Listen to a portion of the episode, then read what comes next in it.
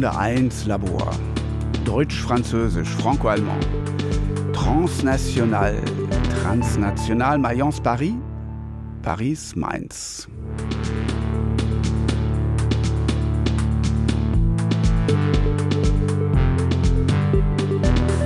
Bonjour Lisa. Hallo Stefan, herzlichen Willkommen zur Stunde 1 Labor. Wir beide präsentieren unsere Sendung zum Jahresthema der Denkfabrik Verhafte Demokratie. Wir, das sind neun Studierende des deutsch-französischen Masters Transnationaler Journalismus aus Mainz und Paris. Gemeinsam blicken wir in die beiden Länder, um herauszufinden, wie wehrhaft beide Demokratien sind. Also die Wehrhaftigkeit von Demokratie kann sich durch eine Form von sozialen Zusammenhalt beweisen und auch erhalten. Und dieser soziale Zusammenhalt wird wesentlich dadurch generiert, dass wir bereit sind, auch mal die Perspektive von jemand anderem zu übernehmen. Da, wo Demokratie also Orte besetzt, haben es Rechtsextremisten immer schwer. In der Talkshow wird kaum mehr jemand seine Meinung ändern. Da wird der eine Talkshow-Gast nicht die andere überzeugen können und danach sieht alles anders aus.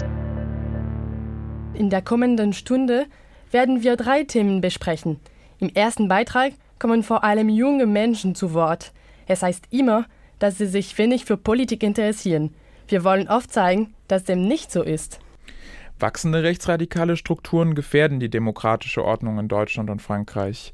Wie gefährlich sind daher rechtsextremistische Parteien wie die AfD oder der Rassemblement National mit Marine Le Pen? Sollte man sie verbieten, um die Demokratie zu verteidigen, oder gehören sie wegen der Meinungsfreiheit dazu? Unterschiedliche Meinungen sind auch fester Bestandteil von Talkshows. Doch welche Rolle spielen Talkshows in einer Demokratie? Sind sie nur seichtes Gerede oder eben doch wertvolles Elemente der öffentlichen Debatte? Die Zeiten der Null-Bock-Generation sind längst vorbei. So heißt es in einer Studie der Helmut Schmidt Stiftung, die im vergangenen Juli rauskam. Von wegen, junge Menschen seien unpolitisch. Ein Drittel der Jugendlichen informiert sich laut dieser Studie täglich über politische Themen. Trotzdem fühlen sich fast drei Viertel der unter 25-Jährigen in politischen Fragen nicht gehört. Im Nachbarland Frankreich ist es ähnlich. Clarissa Hoffmann, Jakob Müller und Stefan Schuchocht sind diesem Zwiespalt, Zwiespalt, Lisa. Zwiespalt in beiden Ländern nachgegangen. Was sind die Gründe dafür, dass junge Deutsche und Franzosen sich nicht von Politikern gehört fühlen? Was macht für sie eine funktionierende Demokratie aus? Wie können sie sich allem gleichermaßen beteiligen? Und was muss sich vor allem in den Augen von Jugendwählern verändern, damit sie über ihre Zukunft stärker mitentscheiden dürfen?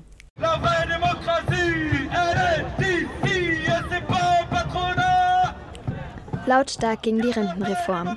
Die wahre Demokratie ist hier, skandieren die Demonstrierenden. Die Sonne scheint heute Nachmittag in Paris. Die Stimmung auf der Demo ist ausgelassen und festlich. Auffallend ist, dass sich unter den Demonstrierenden viele junge Franzosen und Französinnen tummeln.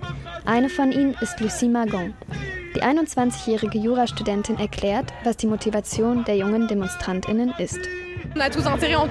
Junge Menschen wie wir kämpfen dafür, die Regierung zum Rückzug zu bewegen. Wir wollen sie durch Streiks und Blockaden unter Druck setzen, denn das ist die einzige Sprache, die unsere Regierung versteht. Und deswegen sind wir hier. Die Proteste gegen Macrons Rentenreform werden auch in Deutschland diskutiert. Hierzulande wird aber oft vergessen, dass es nicht allein um die Erhöhung des Rentenalters geht. Den jungen Demonstrierenden geht es im Großen und Ganzen nicht um den Ruhestand, der sie frühestens in 35 Jahren erwartet. Sie wollen vielmehr ihren Unmut zum Ausdruck bringen, unter welchen Bedingungen der Gesetzesentwurf durchgebracht werden soll. Die Art und Weise ist autoritär. Vor kurzem sagte Premierministerin Elisabeth Born im Radio, dass das Gesetz eigentlich schon ausgehandelt sei. Es wäre im Grunde zwar nett, dass wir dagegen auf die Straße gehen, aber daran ändern können wir nichts. Die Regierung will das Rentengesetz als 49.3 durchbringen. Ein Verfassungsparagraf, der das Durchsetzen eines Gesetzes ohne parlamentarische Abstimmung erlaubt. Grund dafür ist, dass Frankreichs Präsident Macron seit letztjährigen Parlamentswahlen ohne Regierungsmehrheit in der Nationalversammlung auskommen muss. Viele sehen darin ein Vorbeiregieren am Parlament und kritisieren das Vorgehen als zutiefst undemokratisch. So auch Tanguy Descamps. Der 26-Jährige hat Politikwissenschaften an der Hochschule Sciences Po in Bordeaux und Stuttgart studiert. Er fühlt sich unwohl bei dem Gedanken, dass das Rentengesetz ohne das Parlament in Kraft tritt. Der Paragraph 49.3 vermittelt mir den Eindruck, dass wir uns heute in einer Demokratie befinden, die nicht vollkommen ist und in der die Stimmen vieler Menschen nicht repräsentiert sind. Was passiert, wenn sich die französischen Bürgerinnen von der Politik nicht ausreichend gehört fühlen, zeigten die Gelbwesten-Proteste 2018. Wochenlang gab es landesweit riesige Demonstrationen, die oft in gewalttätigen Auseinandersetzungen zwischen Demonstrierenden und Polizei gipfelten. Zur Erinnerung, die Gelbwestenbewegung entstand damals in Reaktion auf eine Ökosteuer auf Kraftstoffe. Zur Beschwichtigung des Konflikts schuf Macron einen Bürgerkonvent für das Klima. 150 per Zufall ausgewählte Franzosen und Französinnen debattierten ein Jahr lang über Klimaschutzmaßnahmen. Am Ende legten sie Macron 149 konkrete Vorschläge vor, wie das Land klimafreundlicher werden könne. Das Problem aus Regierungssicht, der Konvent entwickelte ein starkes Umweltbewusstsein und forderte deutlich weitreichendere Maßnahmen als angenommen. So übernahm die Regierung nur einen Teil der 149 Vorschläge und entschärfte sie auch noch. Tanguy Decamp, der sich seit Jahren für mehr Klimaschutz einsetzt, ist enttäuscht von Macron und nennt ihn im Gespräch nie bei seinem Namen, sondern spöttisch unter seinem Titel. Der Präsident der Republik hatte sich verpflichtet, diese Maßnahmen ungefiltert zu übernehmen. Das war jedoch überhaupt nicht der Fall und die Schlussfolgerungen des Bürgerkonvents für das Klima wurden anschließend von der Regierung weitgehend verraten und nicht umgesetzt.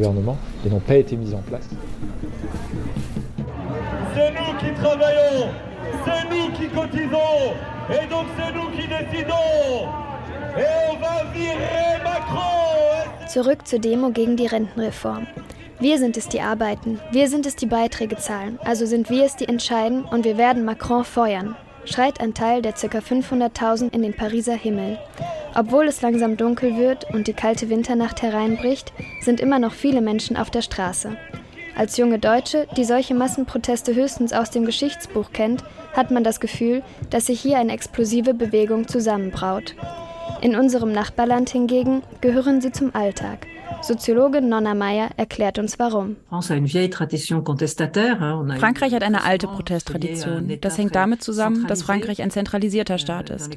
Wir wählen alle fünf Jahre in zwei Wahlgängen. Die Menschen haben somit selten die Möglichkeit, auf die Regierung Einfluss auszuüben. Was bleibt, ist der Protest. Wir bezeichnen den Protest auf der Straße als dritten Wahlgang. Viele glauben, nur so könnten sie sich Gehör verschaffen. Meiner Meinung nach gibt es eine ganze Reihe legitimer Aktionen, um auf die Politik unseres Landes einzuwirken. Petitionen unterschreiben, streiken und demonstrieren. Das sollte in einer Demokratie normal sein. Während in Frankreich die Demonstrationen als dritter Wahlgang gesehen werden, geben sich die meisten Deutschen mit dem Einwerfen ihres Stimmzettels in die Urne zufrieden.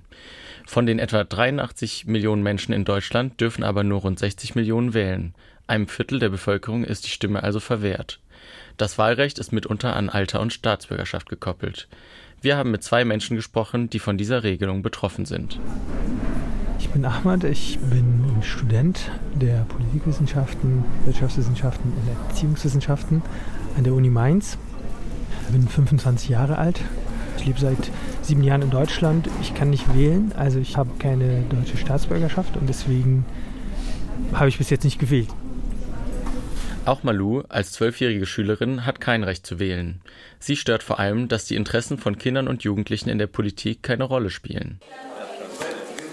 Die Erwachsenen achten ja schon eher darauf, was sie wollen und nicht das, was wir glauben, was für uns besser ist. Ob Alter und Staatsbürgerschaft geeignete Kriterien für die Teilnahme an Wahlen sind, wird immer öfter in Frage gestellt. Ich finde es einfach absurd, dass Menschen, die ihren Lebensmittelpunkt in einem Land haben, die dauerhaft da wohnen, die da studieren, arbeiten und irgendwie sich auch generell vorstellen, dort zu leben, die Sprache können und so weiter, nicht wählen können. Es ist kein schönes Gefühl, obwohl man interessiert ist, obwohl man informiert ist, dass man da nicht wählen kann. Auch die Politikwissenschaftlerin Katharina Liesenberg von der TU Darmstadt fordert beim Thema Staatsbürgerschaft ein Umdenken. Das Größte ist wirklich erstmal anzuerkennen, okay, wir sind eine postmigrantische Gesellschaft oder wir sind eine Einwanderungsgesellschaft. Und dadurch müssen wir notwendig uns mit dem Konzept von Staatsbürgerschaft und Wahlrecht auseinandersetzten. Und dann mit Blick auf den demografischen Wandel und weil eben eigentlich alte Menschen zurzeit wahlentscheidend sind, also es auch für Parteien nicht rational ist, die Präferenzen oder auch Politikinteressen von irgendwie folgenden Generationen abzubilden. Das gilt auch für die Interessen von Menschen ohne deutsche Staatsbürgerschaft. Diese würden eine deutlich größere Rolle in Parteiprogrammen und somit auf der politischen Agenda spielen, wenn sie an Wahlen teilnehmen dürften. Dadurch würde die plurale Gesellschaft auch besser in der Politik abgebildet, was für Ahmad momentan nicht der Fall ist, zumindest bestimmte Merkmale betreffend. Vom Alter zum Beispiel, unsere Repräsentanten sind, ich bin jetzt nicht der unbedingt der Durchschnitt im, im Bundestag, mein Alter, aber auch von meiner Biografie her, ich glaube, es gibt super wenige äh, Menschen mit Migrationsgeschichte oder Fluchtgeschichte in dem Bundestag oder generell, die ihre Stimmen Gehör bekommen. Aber von der politischen Überzeugung her oder vielleicht vom akademischen Grad oder wenn man sich andere Kategorien anguckt, dann vielleicht schon durchschnittlich repräsentiert. Trotzdem sehen sich viele eben noch nicht repräsentiert, lassen sich aber nicht entmutigen. Denn wählen ist ja nicht der einzige Weg der politischen Teilhabe, wie wir es aus Frankreich gehört haben. Sowohl Malou als auch Ahmad nutzen andere Wege, um politisch mitzuwirken. Malu zum Beispiel ist Mitglied in einer politischen Jugendgruppe in Göttingen. Manchmal gehen wir auf Demos und bereiten da auch Reden vor und haben schon mal mit einer Politikerin gesprochen. Aber auch ganz viel, wenn wir uns in der Freizeit oder sowas treffen, machen wir auch schöne Sachen, kochen was Schönes zusammen. Ich arbeite im Bereich der politischen Bildung, mache so Workshops zu politischen und gesellschaftlichen Themen in der Bildungsstätte Anne Frank, aber auch bei anderen Trägern. Wenn es in meiner Stadt Demonstrationen zu bestimmten Themen gibt, Petitionen und so weiter, also diese, ich sag's mal, typische Formen der Partizipation, da nehme ich auch oft teil.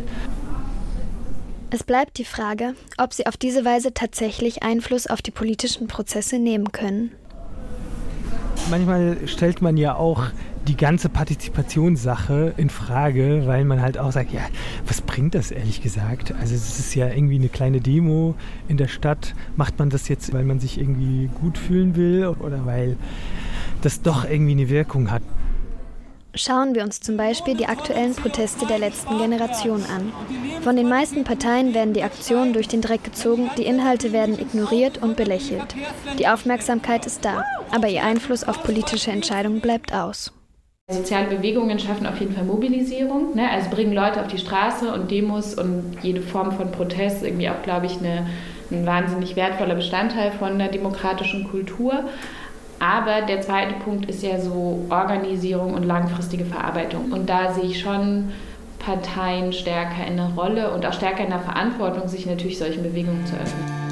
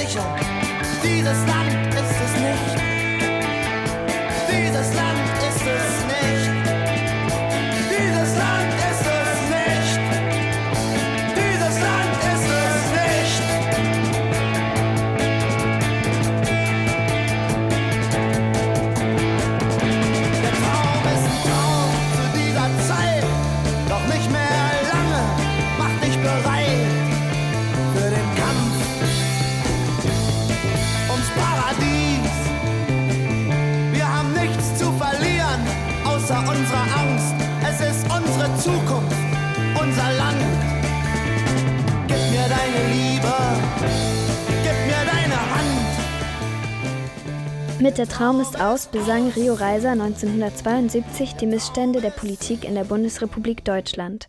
Auch 50 Jahre danach steht diese in der Verantwortung, mehr Stimmen aus unterrepräsentierten Bevölkerungsgruppen aufzunehmen. Dazu gehören nicht nur die, die nicht wählen dürfen, sondern alle, denen die politische Teilhabe gänzlich erschwert ist. Zum Beispiel Menschen mit sozioökonomisch schwachem Hintergrund, mit formal niedrigem Bildungsabschluss, mit Behinderung oder Wohnungslose. Wenn diese Stimmen nicht gehört werden, kann das Misstrauen in die Demokratie wachsen. Ja, es ist auf jeden Fall eine Riesenherausforderung, wenn Menschen sich entfremden vom demokratischen System. Ich glaube ehrlich gesagt, dass es schon ziemlich viel passiert. Doch wie können wir dem entgegenwirken? Und was muss passieren, damit wieder mehr Menschen am demokratischen System teilnehmen? Da braucht es meiner Meinung nach erstens eine viel stärkere Informierung und Auseinandersetzung mit dem, was eigentlich Politik ist. Und auch ein Bewusstsein dafür, was es eigentlich bedeutet, sich politisch zu engagieren. Wie so oft sollte dieses Bewusstsein am besten in der Schule geschaffen werden. Konkret könnte das so aussehen. Man könnte zum Beispiel Plakate von politischen Gruppen an Schulen aufhängen oder Leute, die sich auf Politik spezialisieren, an die Schulen schicken und das dann da erklären, damit es dann auch mehr Leute mitkriegen.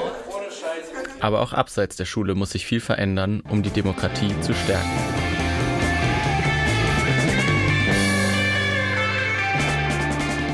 Bestimmte Menschen, die wertvolle biografische Erfahrungen haben, müssen mehr Gehör bekommen, sowohl in, in, in, den Medien als auch in der Politik. Und da würde ich mich, glaube ich, dann repräsentierter fühlen.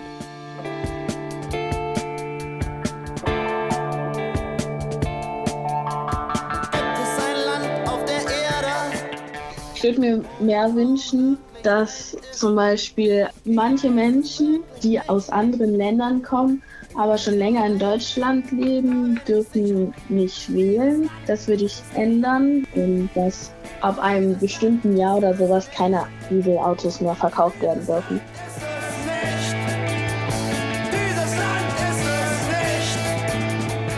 Die meisten Bürger haben leider nicht die Zeit, sich zu informieren und sich ehrgeizige politische Programme auszudenken. Eine wehrhafte Demokratie ist vor allem eine Demokratie, die sich selbst Zeit für kollektive Beratungen einräumt.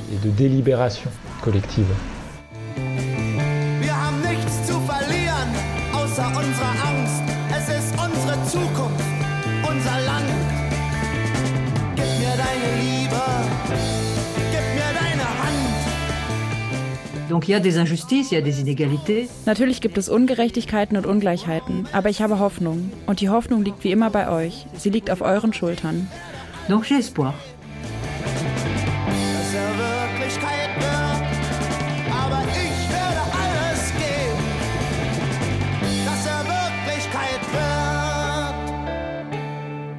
Der Wunsch, dass in einer Demokratie alle Menschen repräsentiert sind, leuchtet ein.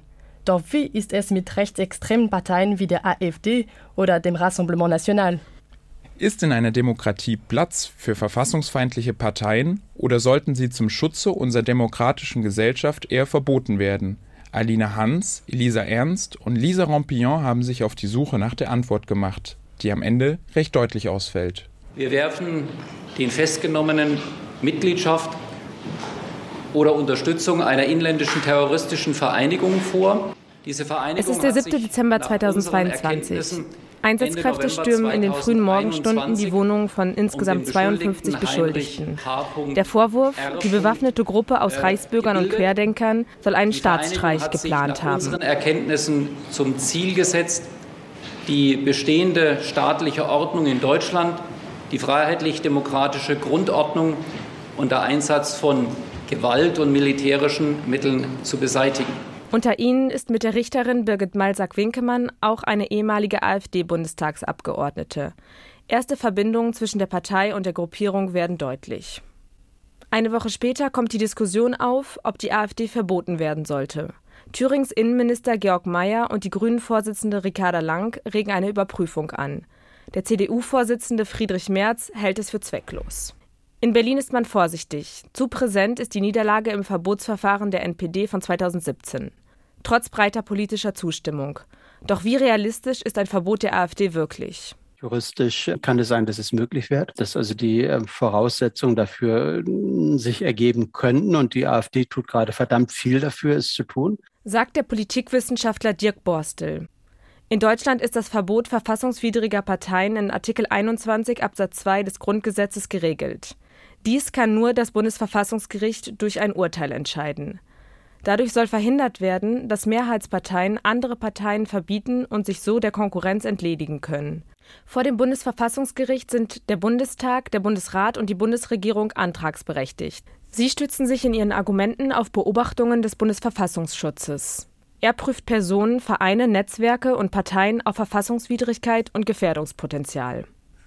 Also ich sehe die Gefährdungslage durch die AfD stark, auch auf kommunaler Ebene, auch auf Landesebene. Druck auf die Zivilgesellschaft, das heißt auf Kunst, Kultur, auch also auf den ähm, bürgergesellschaftlichen Bereich stark. Von da kann es gut sein, dass die juristischen ähm, Voraussetzungen erfüllbar sind.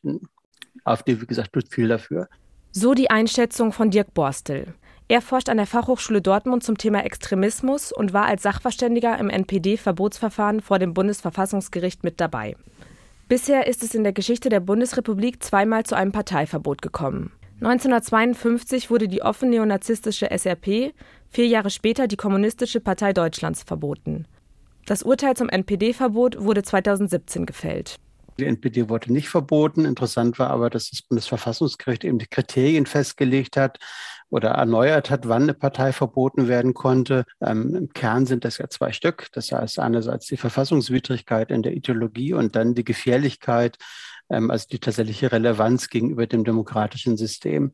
Mit der Urteilsverkündung war klar, die NPD vertritt verfassungsfeindliche Ziele. Allerdings fehlten dem Gericht konkrete Hinweise darauf, dass die NPD mit ihrem Handeln erfolgreich sein könnte. Sieht es bei der AfD anders aus? Extremismusforscher Dirk Borstel.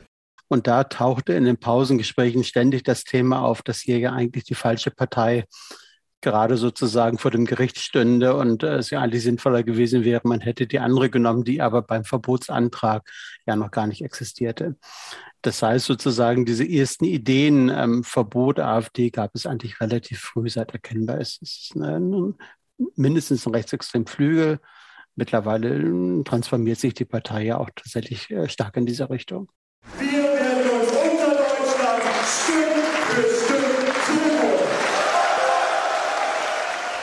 Die AfD wurde vom Verfassungsschutz im März 2021 als rechtsextremistischer Prüffall eingestuft.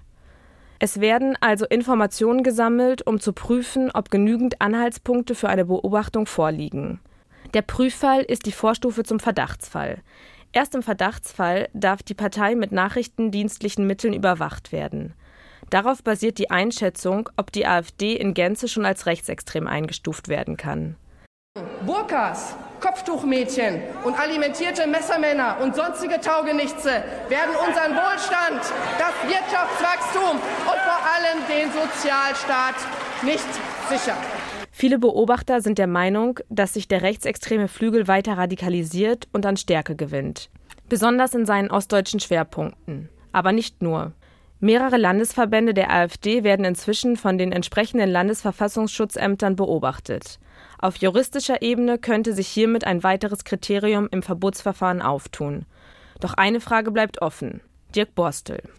Ist es denn politisch sinnvoll? Gibt ein paar geschichtliche Erfahrungen? Also immer dann, wenn die Partei tatsächlich Ausdruck ist aus einer starken gesellschaftlichen, relevanten Gruppe, also aus einem Milieu oder aus einer Spaltlinie heraus ähm, dann haben Parteiverbote häufig nicht das bewirkt, was man wollte. Kann man zum Beispiel am Parteiverbot der Sozialdemokratie unter Bismarck lernen. Da haben sie mit dem Verbot eigentlich nur das Gegenteil bewirkt, nämlich eine Stärkung von gewerkschaftlicher Organisation, von Betriebsrat, von Identität, von Kunstkultur, das heißt von diesem ganzen Vorbau. Ähm, überträgt man das auf die AfD, und ähm, was passiert dann mit diesem Milieu, wenn man diesen Ausdruck verbietet? Das Milieu wird bestehen bleiben. Die Gefahr, dass sich das eher noch radikalisiert, halte ich für relativ groß. Das heißt, äh, weder habe ich die Illusion, dass man damit das Problem wegkriegt, noch habe ich diesen Punkt, dass ich denke, dass es sozusagen dieses Milieu in irgendeiner Weise überzeugt. Da braucht es andere Hebel und Instrumente für. Das heißt, ich glaube, dass ein Parteiverbot sozusagen das Problem nicht beheben würde. Die AfD 13 Prozent. Benedikt Lomont ist Politikwissenschaftlerin an der Hochschule Sciences Po und befasst sich mit Rechtsextremismus in Deutschland und Frankreich. RN und AfD lassen sich vergleichen, sagt die Expertin. Diese Parteien haben ein recht ambivalentes Verhältnis zur Demokratie. Einerseits geben sie vor, die deutsche bzw. französische Bevölkerung oder jedenfalls einen Teil dieser zu vertreten und als ihr Sprachort zu agieren. Andererseits wissen wir, dass die politische Familie der AfD und des RN ideologisch gesehen auf zwei Hauptaspekten aufbaut. Erstens stehen sie für eine sehr autoritäre Politik. Zweitens nehmen sie die eigene Kultur zum Maßstab und haben damit ein ethnozentrisches Staatsverständnis.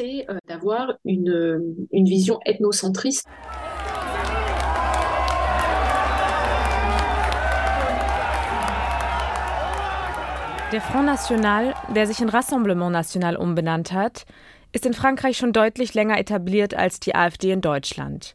Die französische Partei wird 1972 von Jean-Marie Le Pen gegründet. Extremismus, Polemik, Antisemitismus, Rassismus. Während seiner Amtszeit steht Parteichef und Gründer Jean-Marie Le Pen mehrfach vor Gericht. Das steht dem Aufstieg der Partei jedoch nicht im Weg. Im Gegenteil. Erste Erfolge erzielt sie bei den Parlamentswahlen 1986 und zieht mit 35 Sitzen in die Nationalversammlung ein. Bei der Präsidentschaftswahl neun Jahre später erhält Jean-Marie Le Pen 15 Prozent der Stimmen. 2002 dann die Stichwahl zwischen Le Pen und Jacques Chirac. Zum ersten Mal besteht das Risiko, dass Frankreich von einem rechtsextremen Präsidenten geführt werden könnte. Das löst einen Schock und eine landesweite Protestwelle aus. 2011 folgt Marine Le Pen auf ihren Vater an der Parteispitze.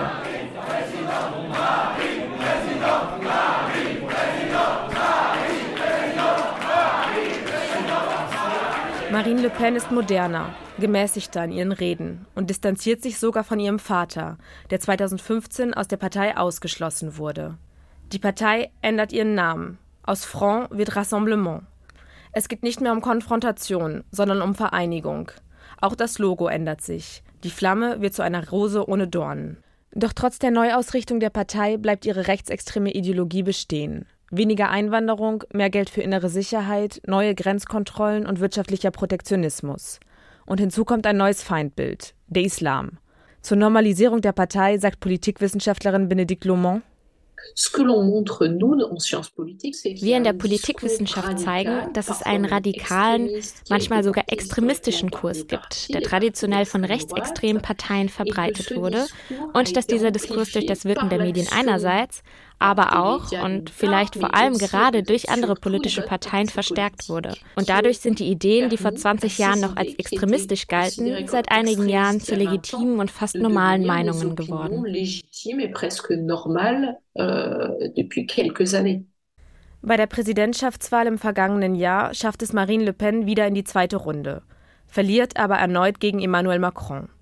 Mit 41 Prozent der Stimmen erzielt sie das höchste Ergebnis der extremen Rechten in Frankreich. Kann eine Partei, die schon so lange existiert und dreimal in die zweite Runde der Präsidentschaftswahlen eingezogen ist, überhaupt verboten werden? Jean-Yves Camus, Co-Direktor des Observatoire des Radicalités Politiques in Paris, hat sich lange mit dieser Frage beschäftigt. Schon in den 90er Jahren, als die Debatte um ein Verbot des RN zum ersten Mal aufkam, lehnte er das ab. Euh, Damals warnten alle Experten, sowohl Juristen als auch Politologen wie ich, vor den kontraproduktiven Auswirkungen eines Verbots. Zunächst einmal, weil eine Bewegung, wenn überhaupt, so früh wie möglich aufgelöst werden muss. Damals handelt es sich also um eine kleine Gruppierung, die man hätte auflösen können. Eine Partei aufzulösen, die bei den Präsidentschaftswahlen in den 90er Jahren 15 Prozent der Stimmen einholte, bereits mehrere 10.000 Mitglieder hatte, in Regionen und Kommunen Abgeordnete stellte,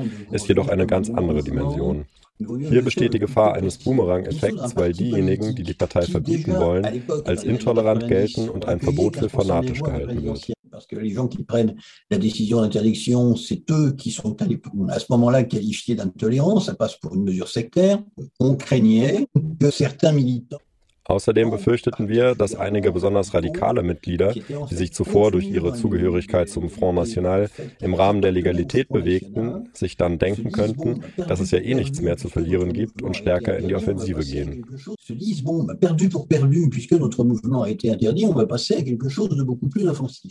Das Verbot einer in der Gesellschaft so tief verwurzelten Partei hätte demnach zwei Auswirkungen. Einerseits würde ein Teil der Französinnen und Franzosen davon ausgehen, dass ihr Wahlrecht missachtet werde. Andererseits würden die Ideen und Werte auch außerhalb der Partei Zuspruch finden. Für ein Parteiverbot ist in Frankreich das oberste Verwaltungsgericht, der Conseil d'État, zuständig. Die rechtliche Grundlage dafür ist Artikel 212.1 des Gesetzes zur inneren Sicherheit, der auf einer Regelung aus dem Jahr 1936 basiert. Der Artikel legt die Kriterien für die Auflösung von verfassungsfeindlichen Gruppen und Parteien fest. Bedingung dafür ist entweder ein versuchter oder beabsichtigter Staatsstreich oder Volksverhetzung. Jean-Yves Camus erklärt, wie schwer es ist, diese Kriterien klar auf den RN anzuwenden. Euh, Und das ist meiner Meinung nach juristisch gesehen mit dem Rassemblement National fast unmöglich. Denn die Partei sagt zwar, dass die Einwanderung gestoppt werden muss, aber nicht, dass man Ausländer in Lager stecken sollte. Es wird nicht einmal gesagt, dass alle sofort ausgewiesen werden sollten.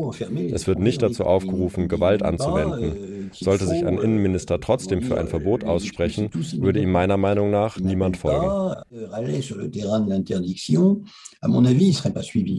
Die Partei ist heute so fest in der politischen Landschaft Frankreichs verankert, dass sich die Frage nach einem Verbot nicht mehr stellt. Jean-Yves Camus ist zudem der Meinung, dass ein Verbot undemokratisch wäre. Niemand würde heute noch eine politische Partei mit 89 Abgeordneten in der Nationalversammlung auflösen. Das kann sich keine Demokratie erlauben. Und auch wenn es nie ernsthaft in Betracht gezogen wurde, ist es nach den letzten Wahlen keinesfalls mehr möglich. Im Übrigen denke ich, dass wir als liberale Demokratie die Ideen des Rassemblement Nationals mit Argumenten, mit politischen Aktionen bekämpfen sollten.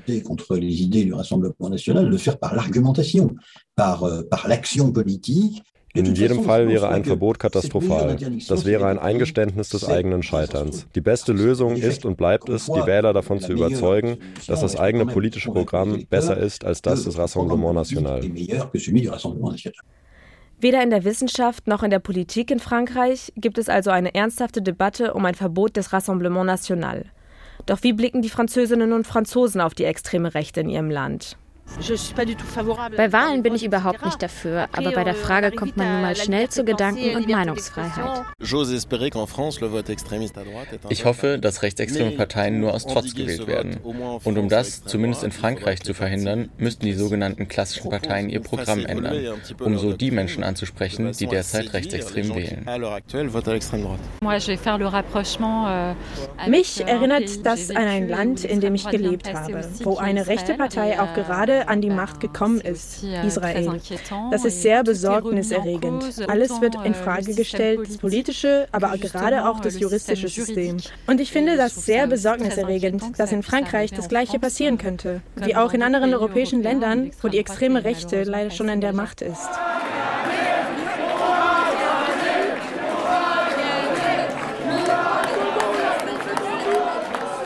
Deutschland und Frankreich gehen unterschiedlich mit ihren rechtsextremen Parteien um. In Frankreich gilt die Liberté als eines der Prinzipien der Republik, auch im politischen Wettbewerb. Statt Verboten soll es die Aufgabe der anderen Parteien sein, mit ihren eigenen Inhalten die Bürgerinnen und Bürger von der Wahl rechtsextremer Parteien abzuhalten. In Deutschland hingegen gelten Verbote durchaus als legitimes Instrument. Und auch die Beobachtung ist möglich. Die Politikwissenschaftlerin Benedikt Lomont erklärt den kulturellen Kontext wie folgt. Der große Unterschied zwischen Deutschland und Frankreich ist, dass es auf deutscher Seite legitim ist, die AfD anhand bestimmter Kriterien zu beobachten. Dazu muss man sich nur die Reaktion der Franzosen anschauen, wenn man ihnen sagt, dass in Deutschland eine rechtsextremistische Partei beobachtet wird. Das führt oft zu Verwunderung. Eine Beobachtung des RN würden die meisten überhaupt nicht akzeptieren und auch nicht diejenigen, die die Partei eigentlich gar nicht wählen. Da in Deutschland der Kampf gegen Extremismus zum politischen Selbstverständnis gehört, ist die Akzeptanz etwas größer größer, nicht unbedingt eine Partei zu verbieten, aber sie auf jeden Fall unter Beobachtung zu stellen. Die Entscheidung zwischen Verbot und Toleranz von rechtsextremen Parteien müsse aber nicht unbedingt final sein, sagt die Expertin aus Frankreich. Auch andere Lösungen seien möglich. Meiner Meinung nach gibt es noch einen weiteren Weg, den Deutschland und andere Länder seit mindestens zwei Jahrzehnten versuchen einzuschlagen, und zwar den der Prävention. Sprich, die Parteien bleiben bestehen, parallel dazu werden aber Initiativen, insbesondere die zivilgesellschaftlichen, gefördert, mit denen dann die demokratische Werteordnung der Bevölkerung gestärkt wird. Selbstverständlich wäre es möglich, solche politischen Maßnahmen auch in Frankreich durchzuführen. Dafür müssen aber Gelder zur Verfügung gestellt werden. Auch der deutsche Extremismusforscher Dirk Borstel ist von diesen Initiativen überzeugt. Wir haben die Stärkung all der demokratischen Gegenkräfte. Also wir wissen da, wo Demokratie stark ist und sich auch präsentiert in der Sphäre der Zivilgesellschaft, das heißt in den Vereinen, in den ganzen sozusagen Vorfeldorganisationen, in der Kunst und Kultur. Da, wo Demokratie also Orte besetzt, haben es Rechtsextremisten immer schwer je höher sozusagen die Integrationsqualität einer Gesellschaft ist, desto schwächer sind in der Regel auch Rechtsextreme und Rechtspopulisten. Sowohl in Deutschland als auch in Frankreich lässt sich beobachten, dass das Verbot rechtsextremer Parteien vor allem in der Wissenschaft als keine geeignete Maßnahme zum Schutz der Demokratie angesehen wird. Die Herausforderung liegt darin, mit Hilfe anderer Maßnahmen gegen die Wahl von rechtsextremen Parteien vorzugehen. Hierzu verfolgen beide Länder verschiedene Strategien. In Frankreich macht die Meinungsfreiheit als oberstes Gebot ein Parteiverbot in der Praxis unmöglich. Deutschland setzt auf Beobachtung und Prävention und lässt auch Parteiverbote als reale Option offen. Das Ziel bleibt dennoch dasselbe, und das ist es, was beide wehrhafte Demokratien ausmacht. Auch wenn man Rechtsextremismus nicht verbieten kann, kann man alles dafür tun, ihm Einhalt zu gebieten. Wir können wählen, wir dürfen wählen, wir dürfen uns organisieren, wir dürfen stärker sein, wir dürfen für unsere Werte eintreten, wir müssen für unsere Werte eintreten, wir dürfen uns organisieren, wir sollen uns organisieren, wir können uns auseinandersetzen, wir können auch stellen, wir können aufklären. Das heißt, wir haben hier unendlich viele Instrumente und all das ist sozusagen Teil dieser Auseinandersetzung, das einfach auch den Demokratinnen und Demokraten vertrauen, die Sachen zu regeln. Also es fällt ja nicht vom Himmel.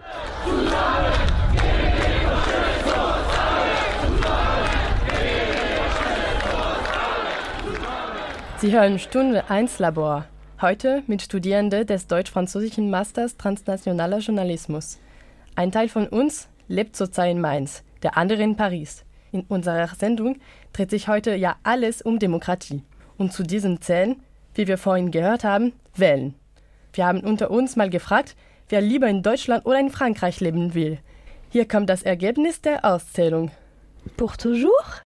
Ich kann mich nicht entscheiden. Deutschland.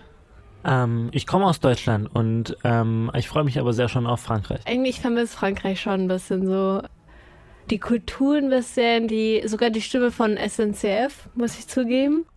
Deutschland. ähm, ich liebe Frankreich und ich fühle mich auch da immer sehr beheimatet. Aber ich würde schon sagen, dass mir die Kultur manchmal so ein bisschen fremd ist. Deutschland oder Frankreich? Äh, das ist die große Frage. Ich denke, die Mischung macht's. Amigos, dann mal Butter bei die Fische. Mainz oder Paris? Paris hat diesen Pariser Charme, den es nirgendwo gibt.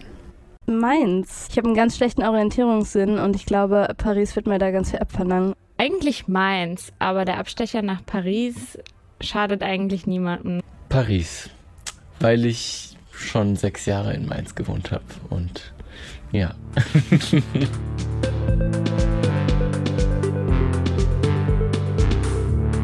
Stunde 1 Labor. Deutsch-Französisch, Franco-Allemand. Transnational. Transnational Mayence-Paris. Paris-Mainz. In unseren demokratischen Gesellschaften sollte man nicht nur andere Meinungen zulassen, im besten Falle solle man sich auch auf andere Überzeugungen einlassen können. Bereits in der Schule lernen Kinder, anderen Menschen nicht ins Wort zu fallen. Bei Jugend debattiert sind Schüler sogar dazu aufgefordert, Argumente zu sammeln, die nicht die eigene Meinung widerspiegeln. Wie ist es in der Welt der Erwachsenen? Genauer gesagt im Fernsehen. Josephine Walter, Marie Gruber und Finn Gessert nehmen uns mit auf die Sofas der deutschen und französischen Talkshows. Lieber Herr Schulz, liebe Frau Krone-Schmalz, wenn Sie jetzt... Sondern ich habe, wissen Sie was? Machen Sie Ihre Sendung Nein, nein, nein, alleine. Frau Krone-Schmalz, bitte bleiben, Nee. Sie, bleiben Sie bitte sitzen. Äh, geben Sie mir eine, daran. geben Sie... Des- Nous, des rumeurs sur les réseaux sociaux. Nous, on relaie rien du tout, Bernard. Nous, on relaie, mais arrêtez, Bernard. Von Markus Lanz über Anne Will, von Quotidien bis zu Touche pas mon poste. In Talkshows wird ohne Unterlass diskutiert. Und das in Deutschland et en France. Wir haben, wir haben, Sie sind doch gar nicht jetzt dran, Frau Drittwood, bewegen Deswegen sich mal mit Ihrem Fächer und lassen mich mal hier zu Ende reden. Doch, welche Rolle spielen Talkshows in einer Demokratie? Sind sie nur seichtes Gerede oder eben doch wertvoller Bestandteil der öffentlichen Debatte? Spiegeln sie tatsächlich die Meinungsvielfalt in einer Gesellschaft wider? Oder sind sie nichts weiter als Podien, auf denen die Gäste ihre vorgefertigten Meinungen ausstellen? Müssen sie um jeden Preis polarisieren oder können sie auch konstruktiv sein? Wir wollen herausfinden, wie in Deutschland und Frankreich unterhalten und sich unterhalten wird.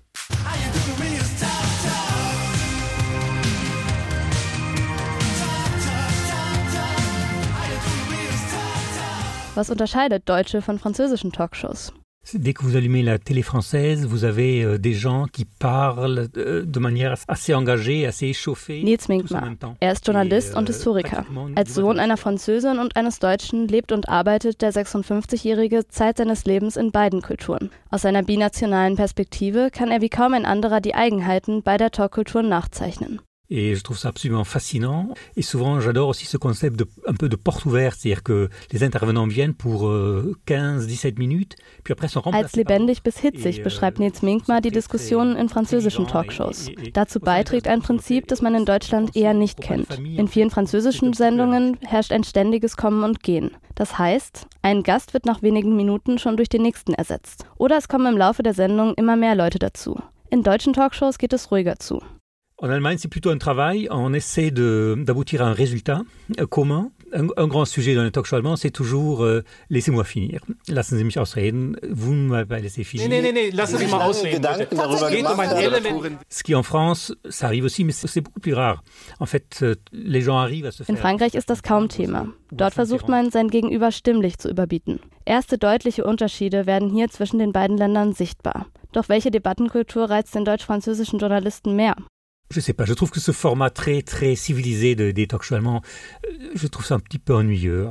Maintenant, j'en ai tellement vu que je pourrais jouer. Nils Minkmar ist offensichtlich kein großer Fan von deutschen Talkshows. Die Formate, vor allem aber die zurückhaltende Gesprächskultur, empfindet der Saarländer als langweilig und vorhersehbar.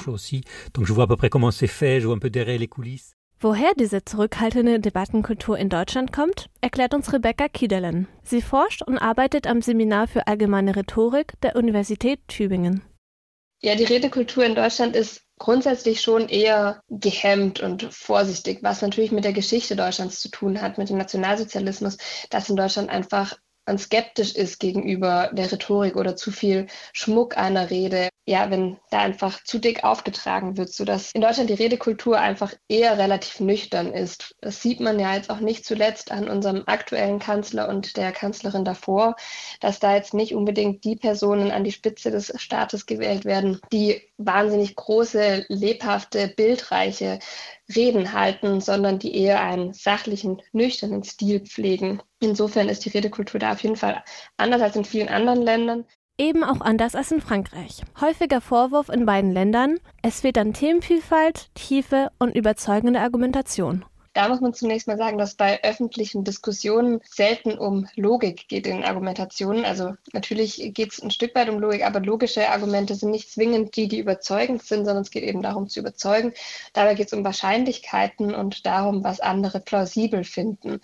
Das begründet sich natürlich auch darin, dass es in der Politik eben meistens nicht darum geht, was wahr ist, sondern vor allem erstmal darum, was zu tun ist. Und so können politische Entscheidungen gar nicht nur auf Basis logischer Argumente gefällt werden. Wenn es zum Beispiel um Werte geht, muss man sich ja erstmal darüber streiten, welcher Wert jetzt höher gehalten wird. Vom reinen echten Diskurs, was immer das sein mag, scheinen Talkshows weit entfernt zu sein. Es gilt längst nicht nur um die Argumente oder den Streit an sich. Politik greifbar und nachvollziehbar zu machen, ist viel mehr das Ziel, so die Rhetorikexpertin. In der Talkshow wird kaum mehr jemand seine Meinung ändern. Da wird der eine Talkshow-Gast nicht die andere überzeugen können und danach sieht alles anders aus. Aber sie sind eine gute Plattform, damit BürgerInnen sich ein Bild bilden können, dass die nachvollziehen können, warum entscheiden PolitikerInnen an bestimmten Stellen so, warum entscheiden andere anders. Insofern wird da im Prinzip zum Schein gestritten oder es wird gestritten, aber nicht mit dem Ziel, wirklich die andere Person, die einem gegenüber sitzt, zu überzeugen.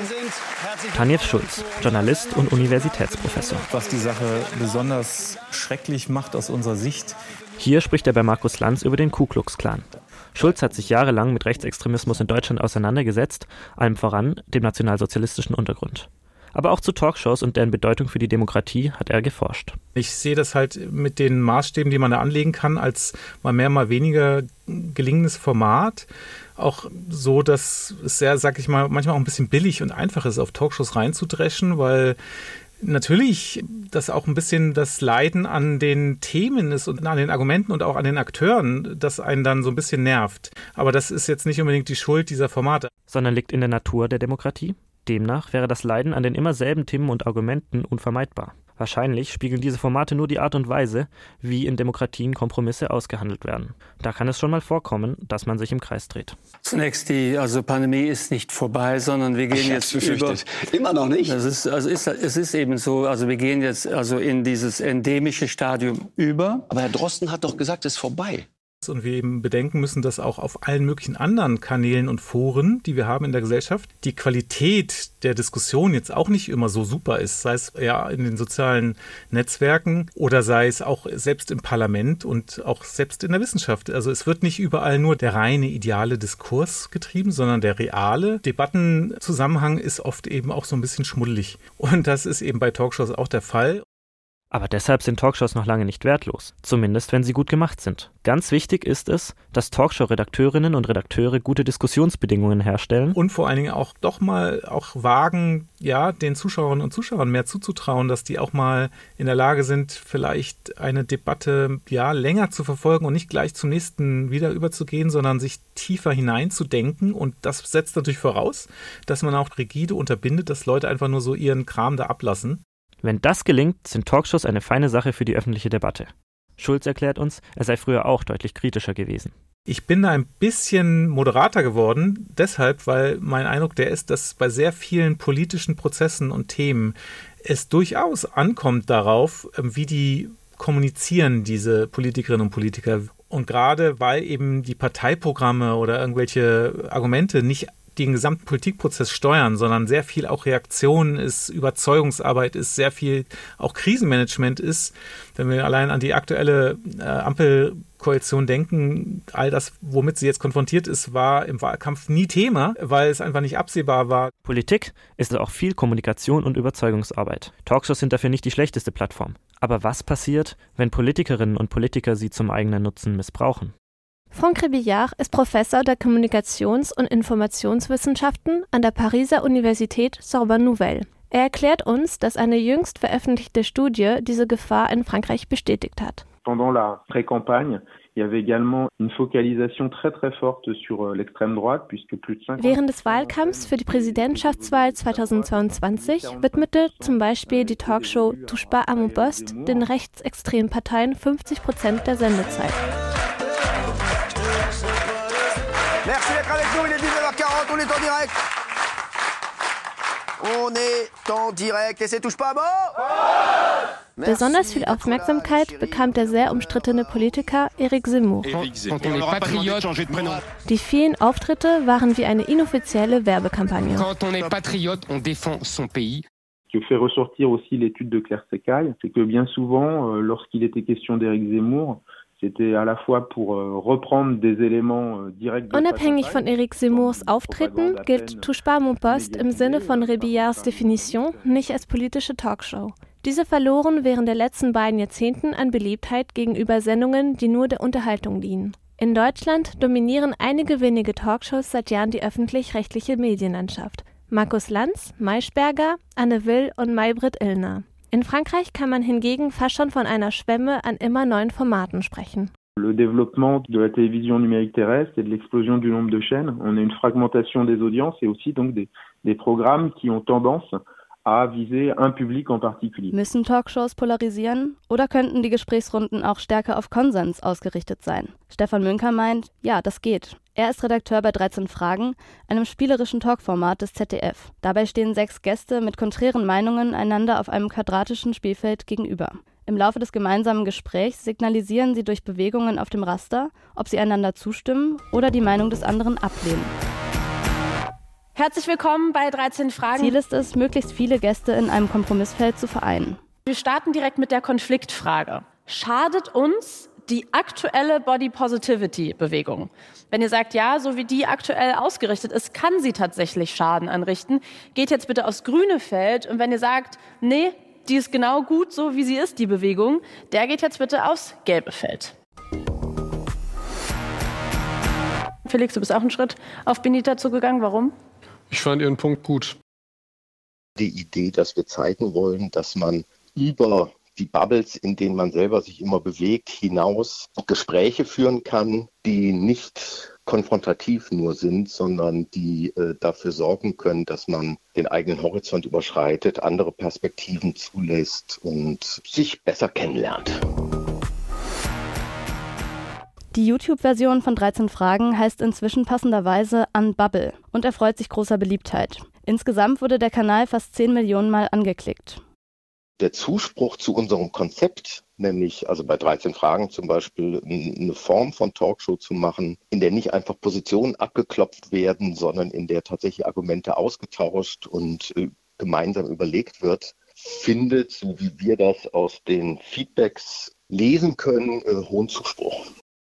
Also ist 13 Fragen nicht auf Konfrontation aus. Die Gäste sollen aufeinander zugehen. Wir waren uns am Anfang gar nicht ganz so sicher, ob so ein Gaming-Ansatz für Diskussionen funktionieren kann. Tatsächlich funktioniert er sehr gut, weil dieses äh, sich bewegen, das tatsächlich auch körperlich aufeinander zugehen, die Diskussion nicht nur lebendiger macht, sondern irgendwie auch ein bisschen aufbricht. Und das ist natürlich, wenn man sich klassische Talkshows anguckt, die sind normalerweise darauf gebürstet, die Konfliktlinien zu schärfen, damit es für den Zuschauer spannend bleibt. Also immer zu gucken, wo ist denn der größte Widerspruch. Und bei uns geht es eher darum, zu schauen, wo ist denn die größte Vermittlungsschnittmenge. Ein vielversprechender Ansatz, insbesondere angesichts der Schwächen klassischer Talkshows, die auch schon Nils Minkmar und Tanja Schulz herausgestellt haben. Na, ich will jetzt kein Talkshow-Bashing machen, aber was ich glaube, ist, dass es in bestimmten Teilen der Öffentlichkeit eine Form von Müdigkeit den immer gleichen politischen Gesichtern, dem Austausch der immer gleichen politischen Statements gegenüber gibt. Das ist das, was die klassischen Talkshows machen. Und parallel dazu gibt es ein Bedürfnis danach zu wissen, wie denken denn die anderen? Wie denken denn die, die nicht die Meinung vertreten? die ich vertrete. Und in diese Lücke, in diese doppelte Lücke versuchen wir mit unserem Format reinzugehen.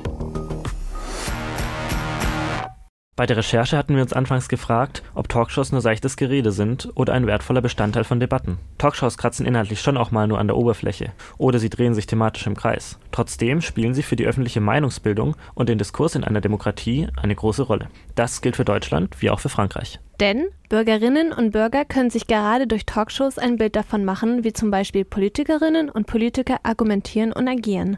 Diese Funktionen betonten sowohl Tanja Schulz als auch Rebecca Kiedelen. In Deutschland wird anders diskutiert als in Frankreich. Wir sind überzeugt, beide Länder könnten voneinander lernen. Mehr Mut zur hitzigen Diskussion würde deutschen Talkshows nicht schaden. Im Gegenteil. Vielleicht ließe so das Gefühl nach, die Beteiligten würden ständig dasselbe Programm abspulen. Dafür treten in französischen Talkshows deutlich mehr rechtspopulistische Politikerinnen und Politiker auf. Das kann dann zum Problem werden, wenn die Sendungen diese Personen ins Rampenlicht drücken und so populistische Tendenzen stärken.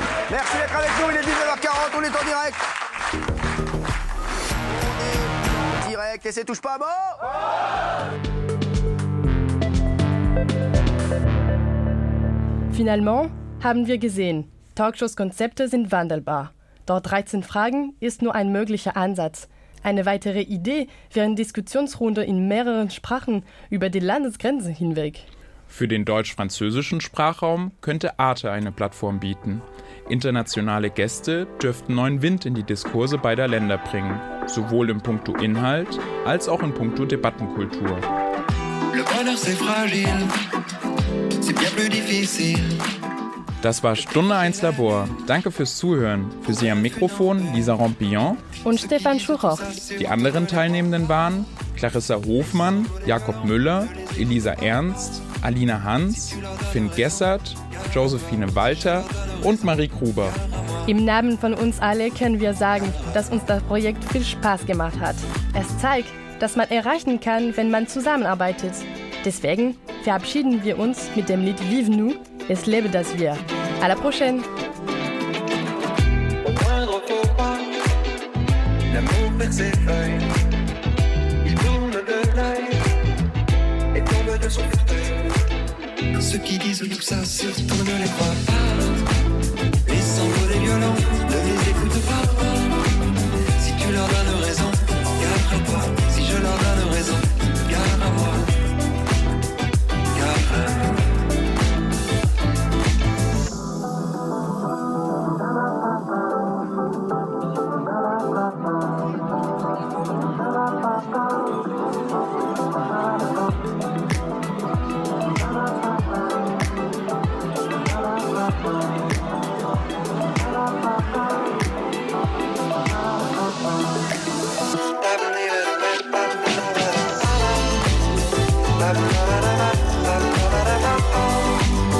Si tu ne m'aimes plus, garde à moi. Si je ne t'aime plus, garde à moi. Garde à.